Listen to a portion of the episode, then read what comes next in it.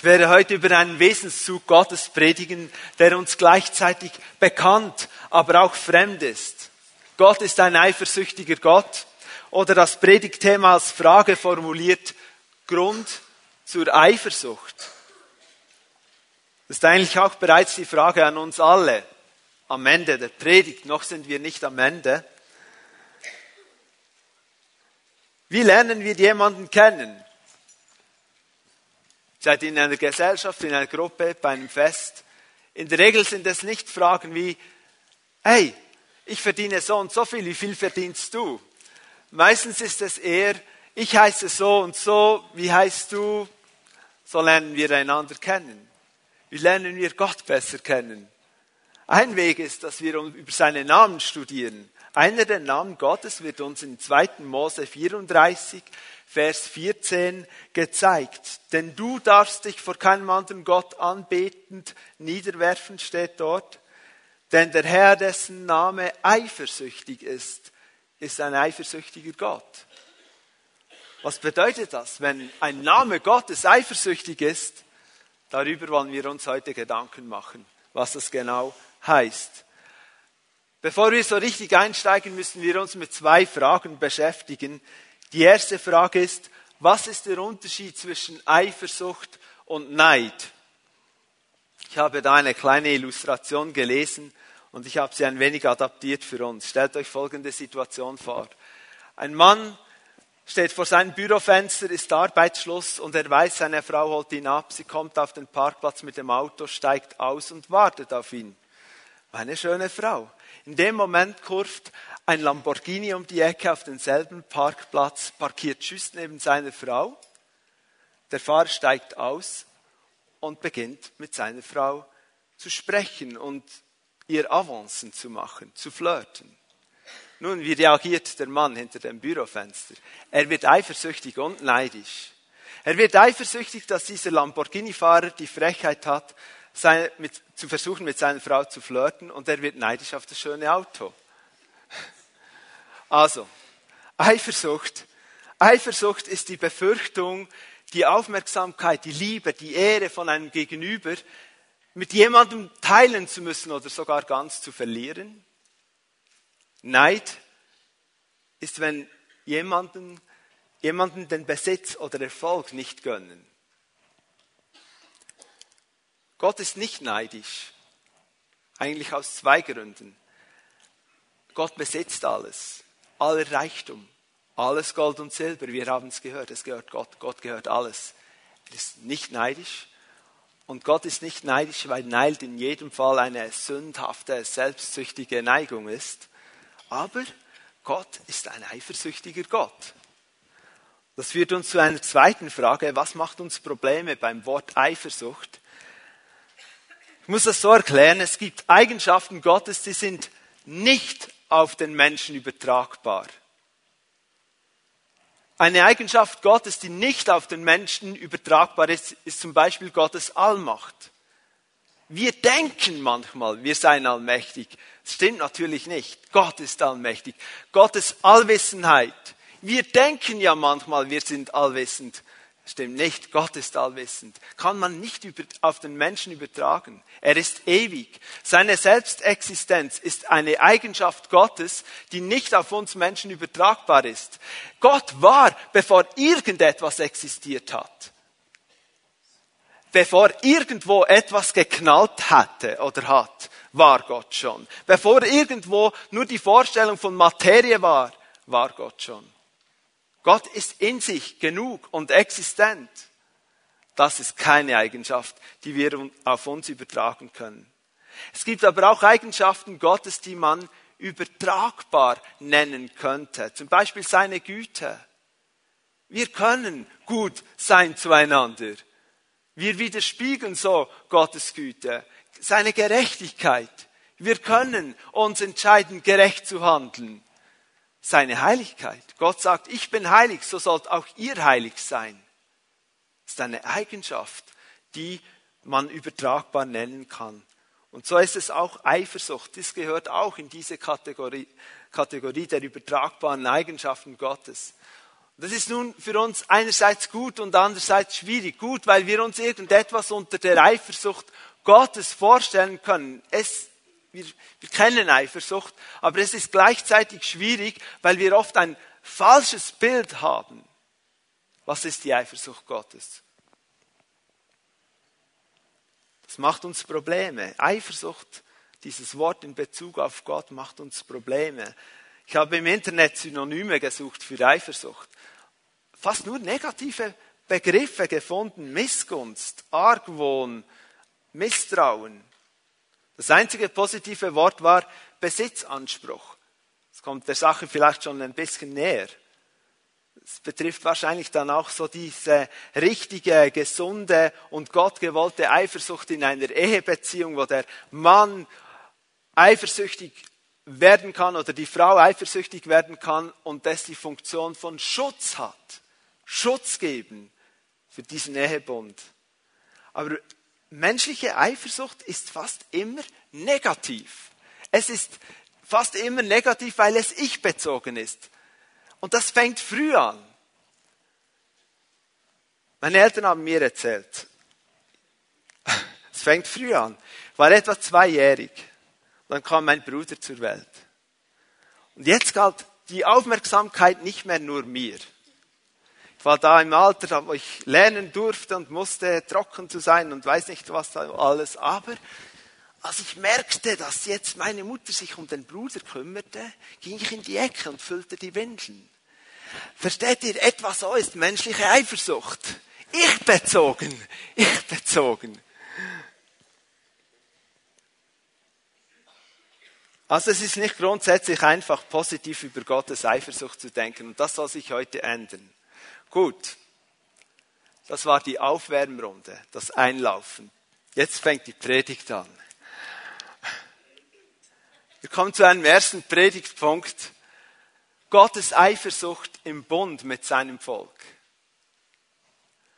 Die erste Bibelstelle, die Gott als eifersüchtigen Gott erwähnt, ist in den zehn Geboten.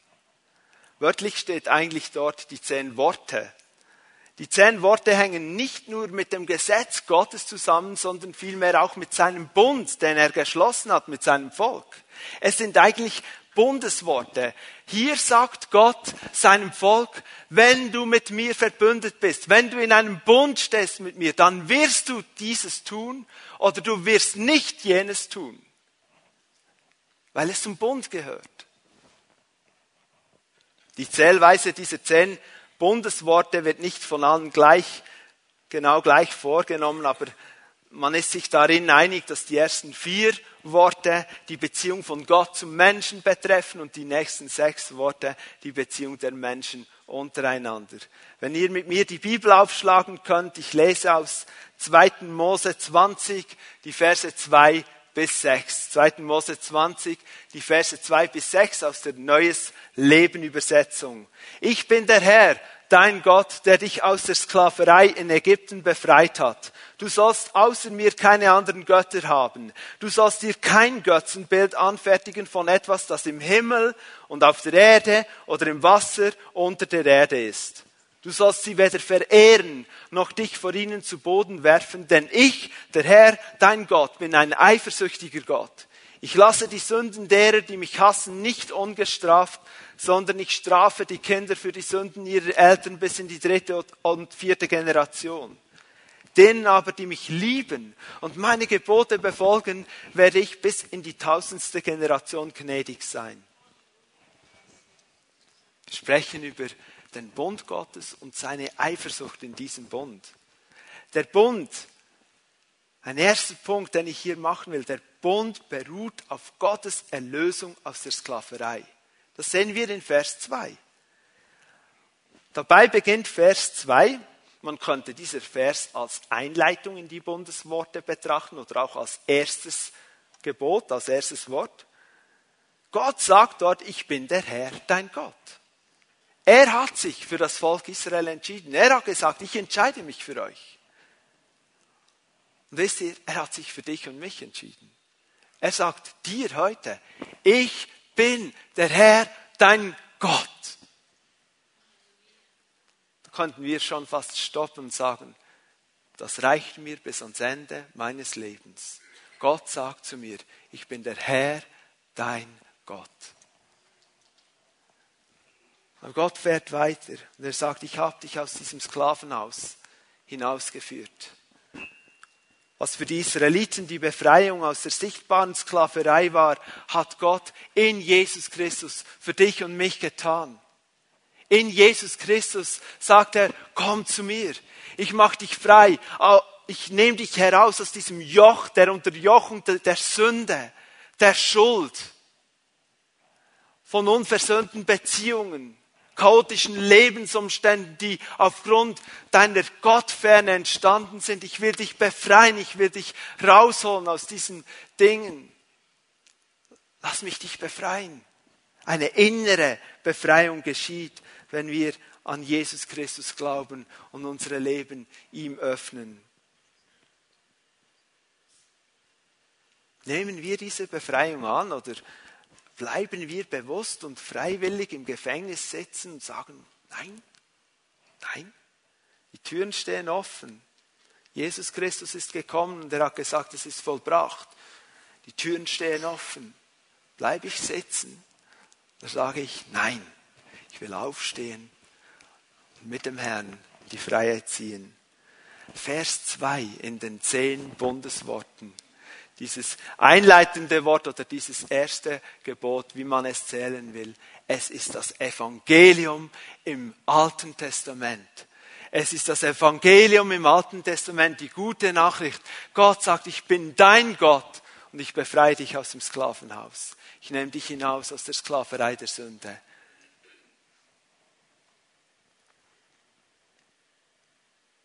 Ihm gehört alle Ehre. Ihm gehört alle Ehre. Und so fangen, fangen diese Bundesworte an und alles beruht auf dieser Tatsache, dass Gott der Handelnde ist, sagt, ich bin dein Gott und ich befreie dich. Und dieser Bund mit Gott beinhaltet die Anbetung des einzigen Gottes. Vers 3 bis 5.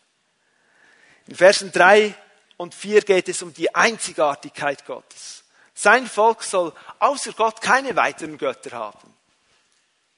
Das bedeutet eigentlich dort, bedeutet das eigentlich, dass er sagt, in meiner Gegenwart dürft ihr keinen anderen Gott haben. Und wieso betont er das so gegenüber seinem Volk Israel? Die damalige Vorstellung war, es gibt so eine Art Götterhimmel, so ein Pantheon. Das sind eine Ansammlung von Göttern, die haben wahrscheinlich auch verschiedene Aufgaben. Vielleicht wurden sie noch demokratisch gewählt. Die sind dort im Himmel und einer ist der Chef, der Chefgott.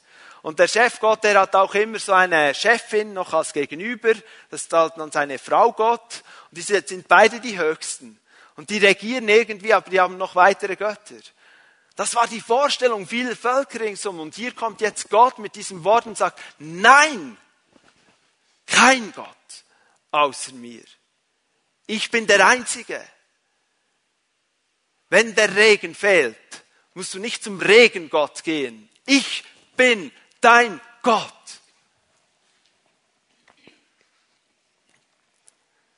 Es geht um Anbetung. Worauf soll die Aufmerksamkeit von Gottes Volk gerichtet sein? Nicht auf irgendein Abbild, nicht auf etwas in der sichtbaren geschaffenen Welt, nichts anderes. Und schaut das Götzenbild, das man sich dort geschaffen hat, eine Statue aus Holz oder Stein mit Menschenhänden gemacht, hat in sich nicht die Kraft, aber die Kraft kam, wenn Menschen dieses Bild angebetet hatten. Die Bibel nennt diese Götzen auch Dämonen, weil sie dann von dämonischen Mächten beherrscht wurden. Die Anbetung gehört Gott allein. Es geht um den Bund und die Eifersucht Gottes. Und der Ehebund ist ein zutiefst biblisches Bild auf den Bund mit Gott. Gestern durfte ich eine Trauung leiten. Und schaut, als der Bräutigam zur Braut gesagt hat, ja, ich will, sein Eheversprechen gegeben hat, hat er gleichzeitig gesagt, ja zur Braut und nein zu allen anderen, die hier sind und vielleicht noch kommen mögen in all den Jahren der Ehe. Nein.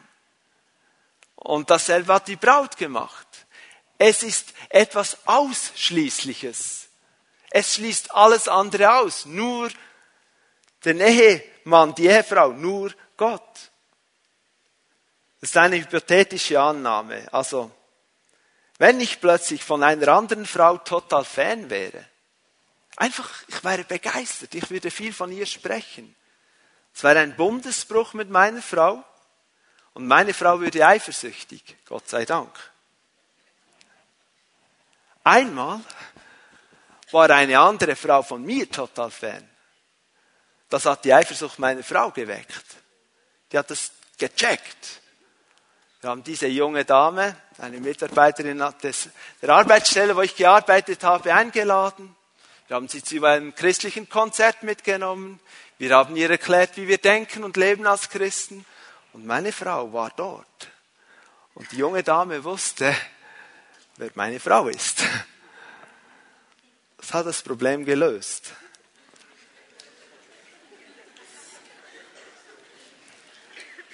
Das ist jetzt die gesunde Eifersucht. Wie wir im Predigtext gesehen haben, ist es Gottes großes Ziel, dass er alleine angebetet wird. Es ist ein Teil dieses Bundes. Er ist das Zentrum. So kommen wir zum zweiten Predigtpunkt. Gottes Ziel ist seine Ehre. Schauen wir uns das genauer an. Im großen Westminster Katechismus lautet die erste Frage, was ist die vornehmste und höchste Bestimmung eines Menschen oder des Menschen? Und die Antwort darauf lautet, die vornehmste und höchste Bestimmung des Menschen ist, Gott zu verherrlichen und ihn in Ewigkeit zu genießen. Das fände ich gut. Gott verherrlichen und ihn in Ewigkeit genießen. Die Bibel zeigt uns, dass es nicht nur das größte, wichtigste Ziel des Menschen ist, Gott zu verherrlichen. Das heißt, nicht nur soll es dein und mein ultimatives Ziel sein in all dem, was wir sehen und tun, sagen, ich will Gott ehren.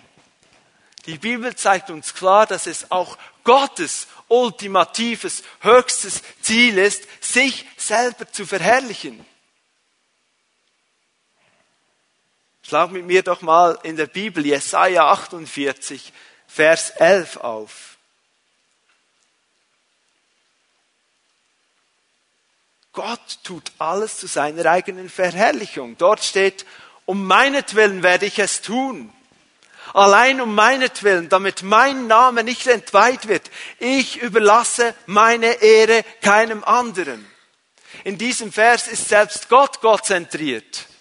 Unsere Hausherrenabende stehen unter diesem ersten Kernwert, dass wir sagen, es geht um Jesus, es geht um seine Gegenwart, es geht um ihn. Und hier sagt Gott, jawohl, es geht um mich.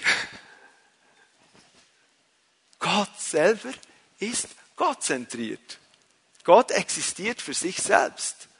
Und er existiert, um sich selbst zu verherrlichen, um seinen Namen groß zu machen.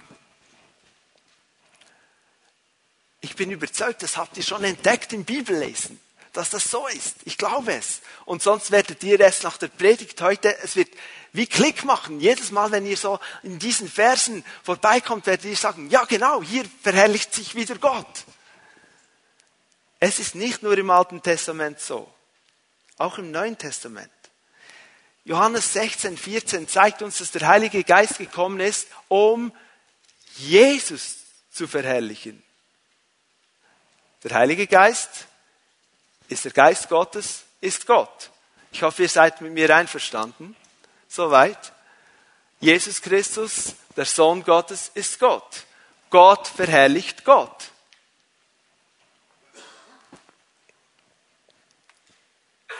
Zieht sich durch das ganze Wort Gottes durch. So soll alles, was Gott geschaffen hat, zu seiner Verherrlichung dienen. Alles. Wir haben gesungen, die ganze Schöpfung preist dich. Psalm 19,2, der Himmel erzählt die Herrlichkeit Gottes. Hört mal, wie der Himmel die Herrlichkeit Gottes erzählt. Schöne Sonnenaufgänge oder Untergänge, die Mittagssonne oder die Wolkenbilder. Sie erzählen die Herrlichkeit Gottes. Der Himmel soll jubeln, steht im Jesaja, die Tiefen der Erde jauchzen, die Berge, der Wald, jeder Baum in Jubel ausbrechen. Wir erleben das im Moment im Frühling ganz stark. Du kannst an jedem Baum vorbeikommen und die Vögel zwitschern und bringen ihr Lob dem Herrn.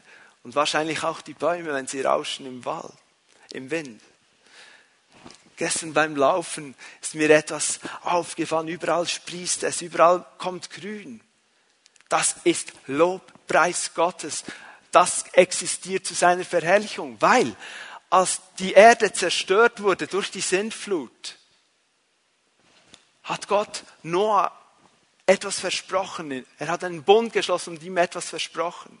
Von jetzt an soll nicht aufhören Saat und Ernte, Kälte und Hitze. Die Jahreszeiten werden bleiben. Jedes Mal im Frühling wenn die Bäume wieder sprießen, das Gras kommt, alles beginnt zu wachsen, ist das ein Lobpreis Gottes, weil Gott hat es gesprochen. Er hat sein Wort gegeben. Und wenn du heute Nachmittag einen Spaziergang machst oder wenn du nächste Woche zur Arbeit gehst zum Zug und du kommst an einem blühenden Baum vorbei, sage, es ist zu deiner Ehre, weil du das Wort gegeben hast, Gott, geschieht es. Ein Lobpreis Gottes. Alles, was existiert, was geschaffen wurde, wurde nicht nur durch Gott als Schöpfer geschaffen, sondern zu ihm hin. Es existiert alles wegen ihm, zu ihm hin. Das lesen wir im Kolossebrief. Gott will geehrt werden. Er selbst ist also Gott zentriert. Und er will, und er will, dass wir Gott zentriert leben. Weil dies sein erklärtes Ziel ist, schützt er seine eigene Ehre mit Eifer. Hier kommt die Eifersucht Gottes.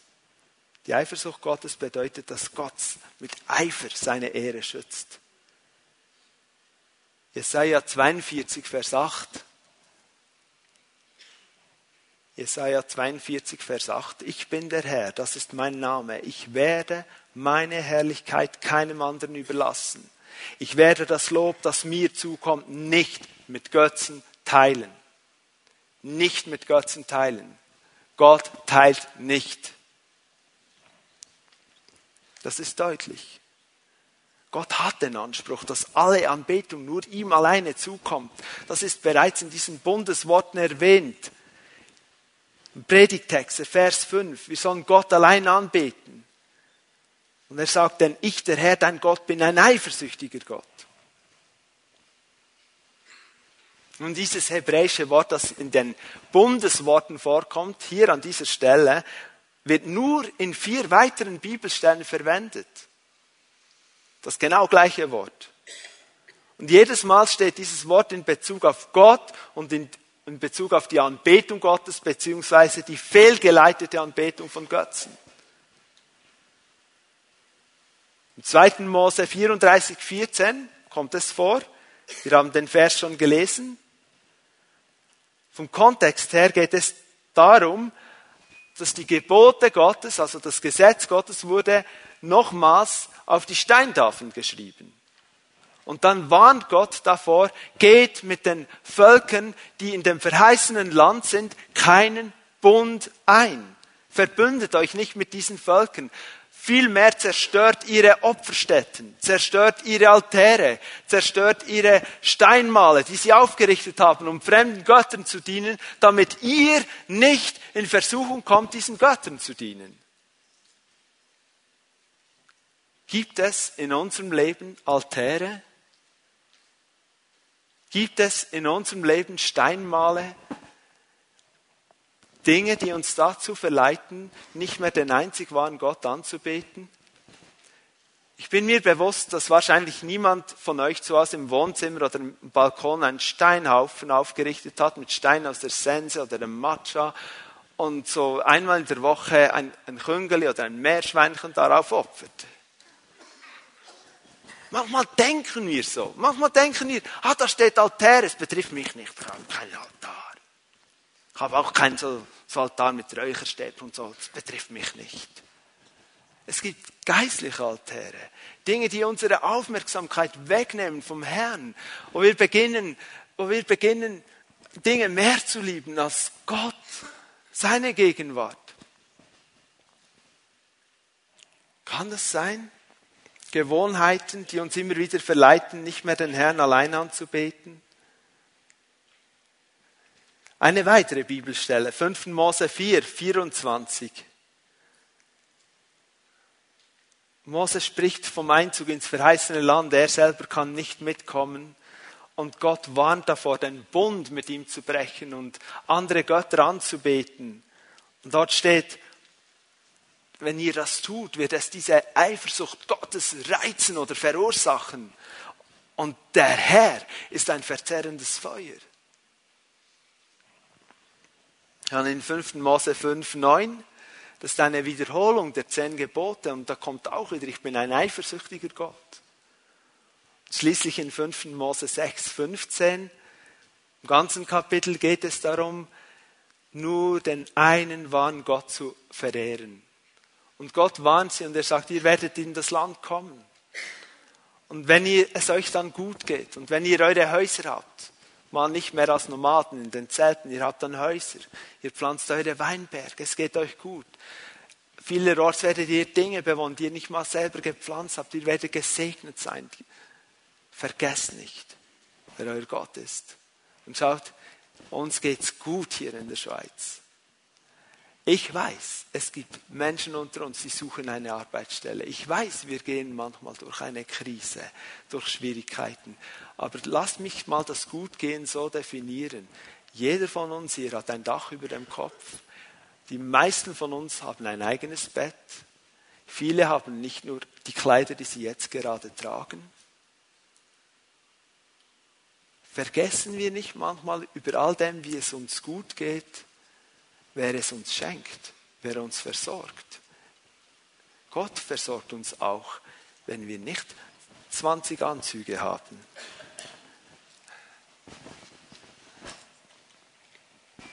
Es weckt Gottes Eifersucht, wenn wir uns alles selber zuschreiben, unserem Fleiß, können wissen, wir haben viel Recht in der Schweiz, uns geht's gut.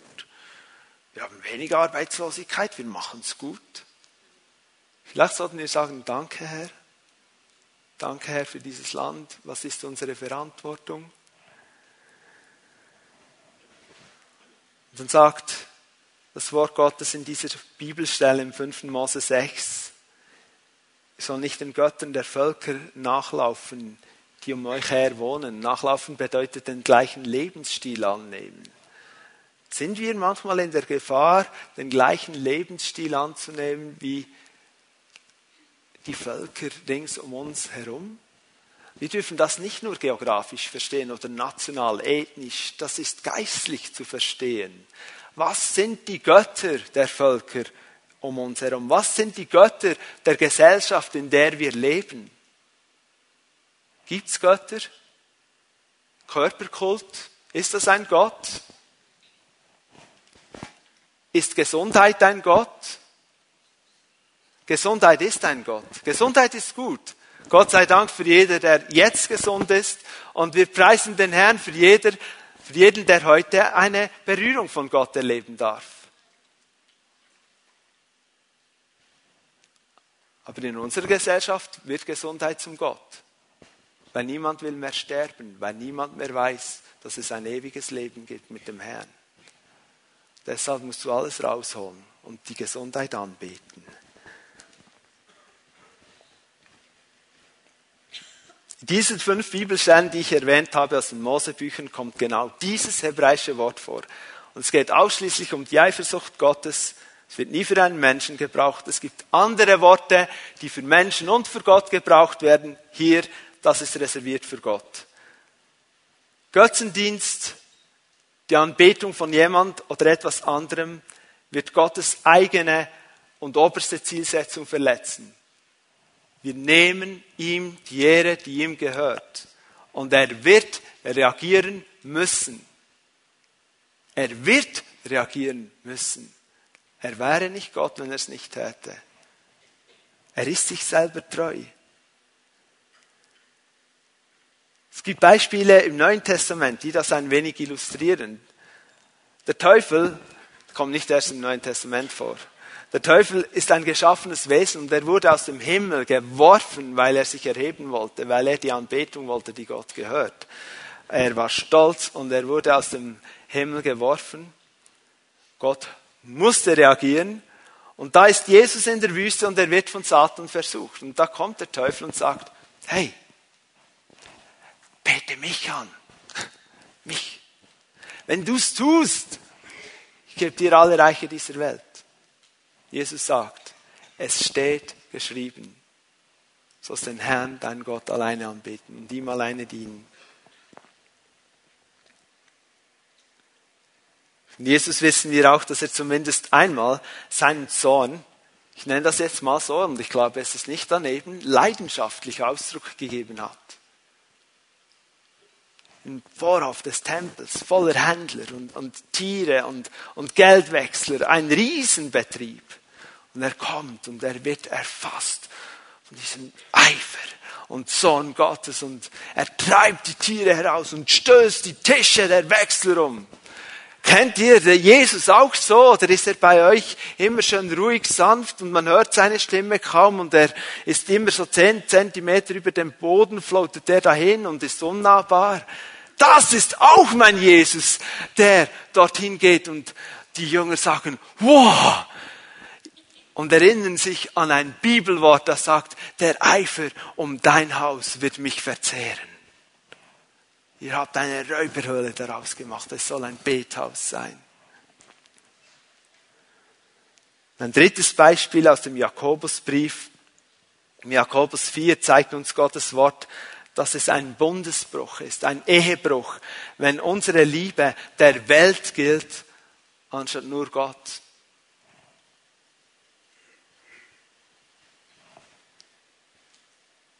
Ich rede nicht davon, dass wir die Menschen, die Jesus noch nicht kennen, nicht lieben sollen. Ich rede von der Welt. Damit ist gemeint der Geist dieser Welt, das System dieser Welt und die, den Wandel dieser Welt. So können wir es vielleicht verstehen und Gott reagiert eifersüchtig mit Eifer. Jakobus 4, Vers 5. Oder meint ihr, die Schrift sagt ohne Grund, mit leidenschaftlichem Eifer sehnt sich Gott danach, dass er, dass der Geist, den er uns Menschen eingepflanzt hat, ihm allein ergeben ist. Vers 6 sehen wir dann, wie dieser leidenschaftliche Eifer Gottes sich zeigt. Gott stellt sich dem Hochmütigen entgegen, demjenigen, der sagt, ich hab's im Griff. Habe ich gut gemacht, oder? Super. Schaut mich an, schaut mich an. Der alle Ehre auf sich ziehen will. Und da steht im Wort, Gott kommt und stellt sich ihm entgegen. Dem Demütigen, der sagt, danke Herr, heute hast du mir bei der Arbeit Gelingen geschenkt. Danke für das Geschenk meiner Familie. Danke, dass ich diese neue Position einnehmen darf, dass ich mehr Verantwortung erhalte. Danke, Herr. Es ist wegen dir. Dem schenkt Gott Gnade. Und glaub mir, ich wünsche mir, dass Gott mir Gnade schenkt in meinem Leben und sich nicht mir in den Weg stellt. Ich wünsche mir, dass sich Gott mir nicht in den Weg stellen muss. Wir dienen einem liebevollen, gnädigen, aber auch einem gerechten, heiligen Gott, der sagt von sich, er ist ein verzerrendes Feuer.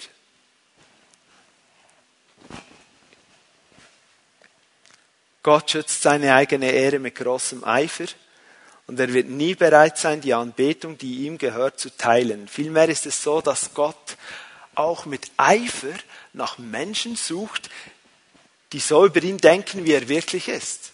Das ist unser dritter Predigtpunkt. Gott sucht Menschen, die so über ihn denken, wie er wirklich ist.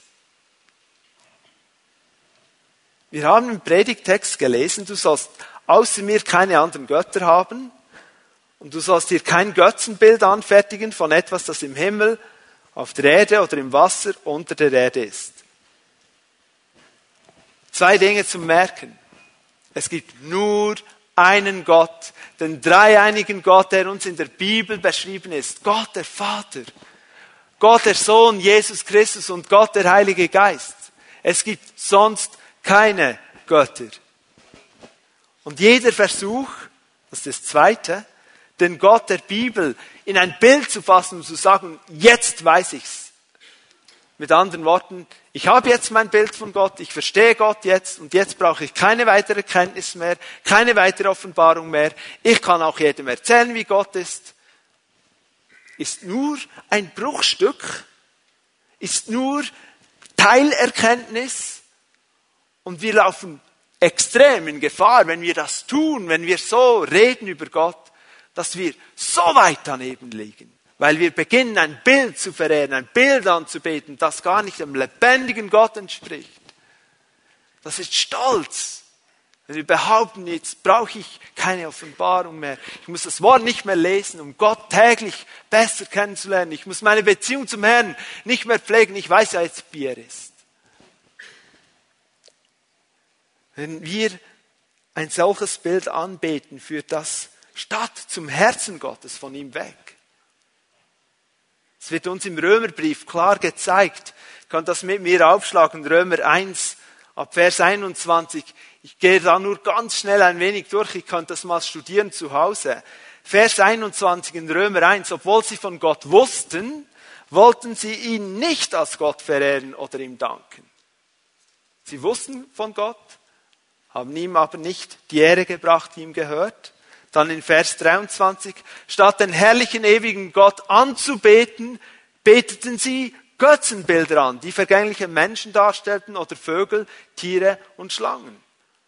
Vers 25, sie tauschten die Wahrheit Gottes, die sie kannten, gegen die Lüge ein und verehrten das von Gott geschaffene statt den Schöpfer selbst. Dem Ehre gebührt in aller Ewigkeit. Amen.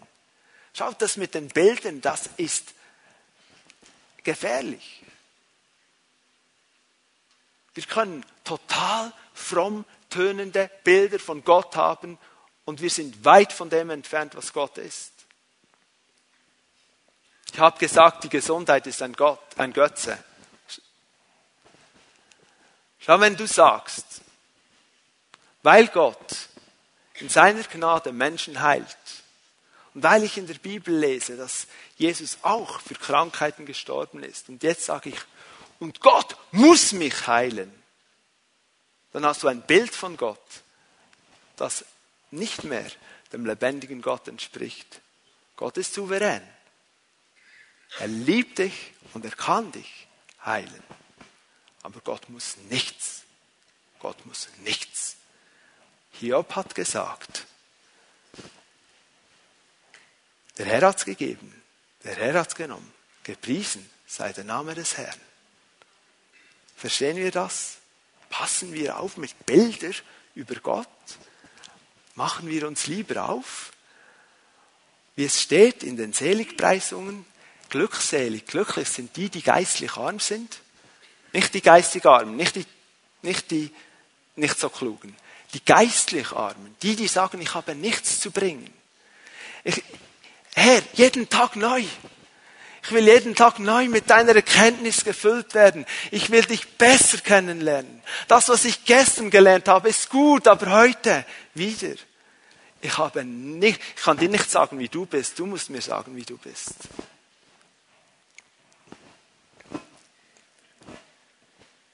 Die Verehrung eines Bildes sehen wir da in dieser Römerbriefstelle, kann zu schlimmster Verehrung führen. Ihr könnt das zu Hause mal lesen.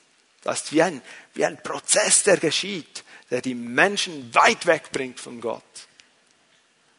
Und Gott sucht mit Eifer nach Menschen, die so über ihn denken, wie er wirklich ist und ihn alleine anbeten. Johannes 4, die Verse 23 bis 24 aber die Zeit kommt, ja, es ist schon da, wo Menschen Gott als den Vater anbeten werden. Menschen, die vom Geist erfüllt sind und die Wahrheit erkannt haben. Das sind die wahren Anbeter. So möchte der Vater die haben, die ihn anbeten. Gott ist Geist. Und die, die ihn anbeten wollen, müssen ihn im Geist und in der Wahrheit anbeten. Die neue Genfer Übersetzung sagt hier, so möchte der Vater die haben, die ihn anbeten. Wörtlich steht jedoch er sucht solche Menschen. Er sucht sie, er sucht sie. Gott hat ein Interesse daran, dass du ihn kennenlernst und ihn so anbeten und verehren kannst, wie er wirklich ist. Durch die Kraft des Heiligen Geistes und durch die Wahrheit des Wortes Gottes. Gott möchte, dass du das so tun kannst und dass du ihn täglich besser kennenlernst. Er sucht solche Leute.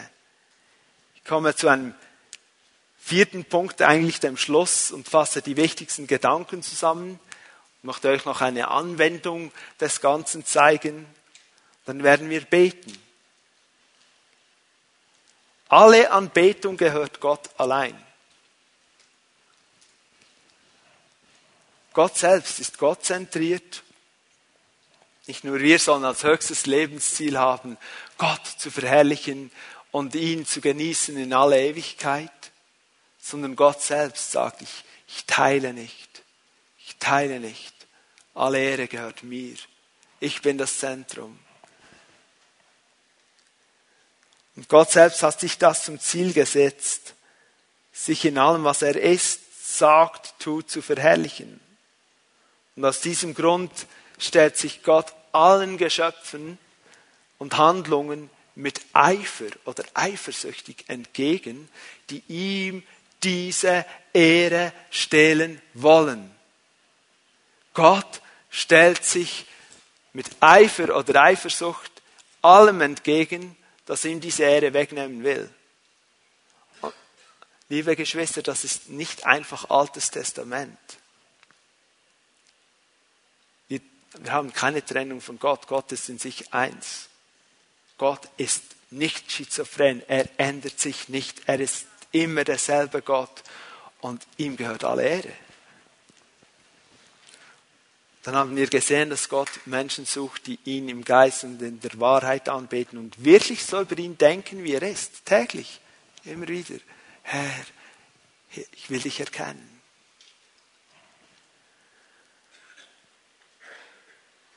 Vor dem Sündenfall war alles, das Gott geschaffen hatte, darauf ausgerichtet und dazu bestimmt, ihm alle Ehre zu geben. Und durch die Sünde wurde diese Bestimmung korrumpiert, verdorben, verkrüppelt. Das heißt ganz praktisch, durch die Sünde betet sich der Mensch selber an. Wir beten uns selber an durch die Sünde. Zudem kommt der Teufel und bietet Alternativen an zur Anbetung Gottes. Und diese beten wir auch noch an.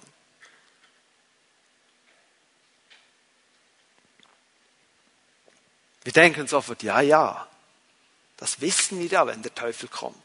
Wenn er mir sagt, ja, jetzt, du könntest eigentlich fremd gehen. Das weiß ich, das kommt vom Teufel. Aber schau, es gibt auch Dinge, die nicht so offensichtlich teuflische Alternativen sind. Wo wir mehr so reingleiten, die plötzlich Raum einnehmen in unserem Leben. Und sie fühlen sich gut an und sie tun uns gut. Und plötzlich reden wir mehr von diesen Dingen als von unserem Gott, der uns gut tun will, der uns liebt, der uns versorgt, der uns erlöst hat. Und manchmal ist es so perfid, dass wir dann noch sagen, ja, weißt du, Gott, Gott versteht mich, wenn ich das tue. Er liebt mich ja. Das heißt, wir beten etwas anderes an und gleichzeitig haben wir noch ein falsches Bild von Gott und das beten wir auch noch an. Das ist Götzendienst. Der Herr ist eifersüchtig. Und er ist eifersüchtig, weil alle Ehre ihm gehören soll. Es provoziert die Eifersucht Gottes. Wir sind mitten in der Anwendung. Was heißt es praktisch? Es bedeutet, dass wir in unserem Leben alles daran setzen sollten, unseren Herrn Jesus Christus mit allem, was wir sind und haben, zu ehren. Täglich. Paulus schreibt den Korinthern in 1. Korinther 10, 31, was immer ihr tut, Sag da nicht im Gottesdienst, in der stillen Zeit, wenn du gerade mal die Bibel liest oder wenn du sonst am Beten bist, was immer ihr tut. Er wird ja hier ganz praktisch. Er sagt, ob ihr esst oder trinkt oder was es auch sei. Dass er nicht noch geschrieben hat, wenn du duschen gehst und einkaufst. Verhaltet euch so, dass Gott dadurch geehrt wird.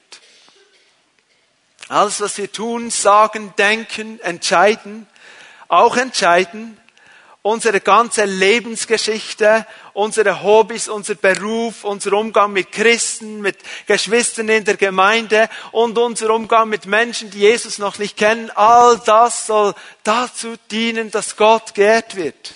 Alles. Jederzeit. Alles. Heiliger Geist erinnert mich, ich muss ein Wort sagen zur Lebensgeschichte. Es gibt Menschen, die kommen wirklich aus dem Sumpf. Die sagen, danke Jesus, hast du mich befreit. Aber schau, mein Leben ist ein Chaos. Ich kann dich gar nicht ehren. Der Herr ist hier heute, wird diesen Geist der Minderwertigkeit wegnehmen aus deinem Leben, wird dich freisetzen und der Herr fordert dich heute auf, wirst ihn maximal ehren, wenn du sagen kannst, schau, das war mein Leben und schau, heute stehe ich hier. Der Name des Herrn sei gepriesen. Höre auf zu denken, dass dein Leben nichts wert ist. Und da gibt es Menschen, die sagen, ja, meine Lebensgeschichte, ich bin fromm aufgewachsen. Ich habe da das alles mitbekommen, schon in der Muttermilch. Ich bin einfach Christ.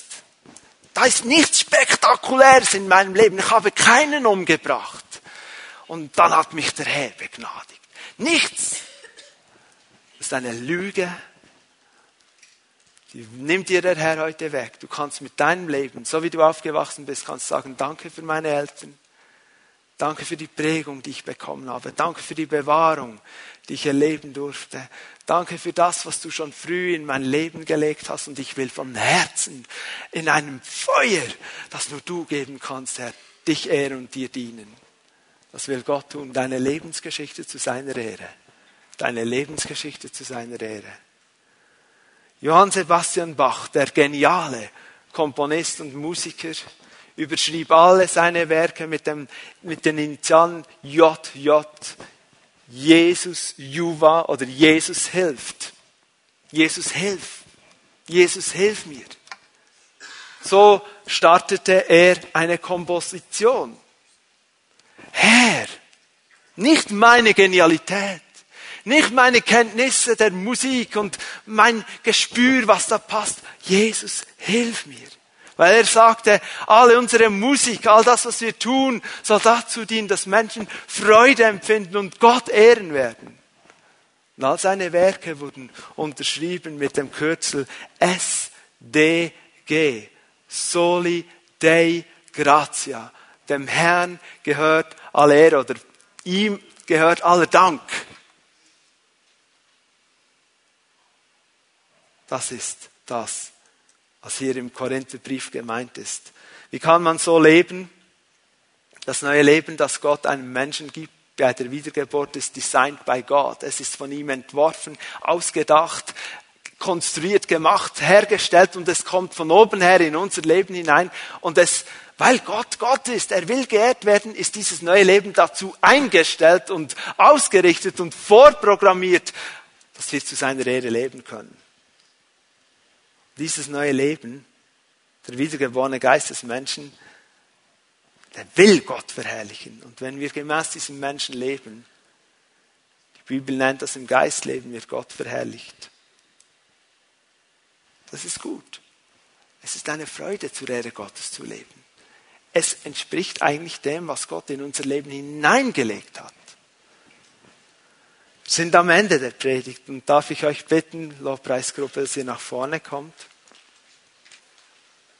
Wir wollen beten zusammen. Könnt ihr mit mir aufstehen? Wir sind am Ende der Predigt und ich stelle die einfache Frage, gibt es einen Grund zur Eifersucht? gibt es einen Grund zur Eifersucht. Eine Schwester hatte einen, Gott hatte zu ihr gesprochen, einen Impuls vom Heiligen Geist. Hatte die Großkinder zu Besuch, die spielten im, in einem kleinen Schränkli, konnten jeweils die, die Türen dieses Möbels zuschließen und sich verstecken. Suchte sie, hat sie gefunden. In dem Moment spricht Gott zu ihr und sagt, es ist Zeit aufzuhören mit dem Versteckspiel.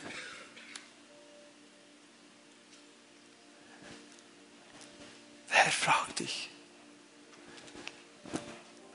wieso versuchst du diese Anbetungsstätte vor mir zu verbergen? Bin ich nicht der Gott, der alles sieht und alles weiß und der ringt um dein Herz?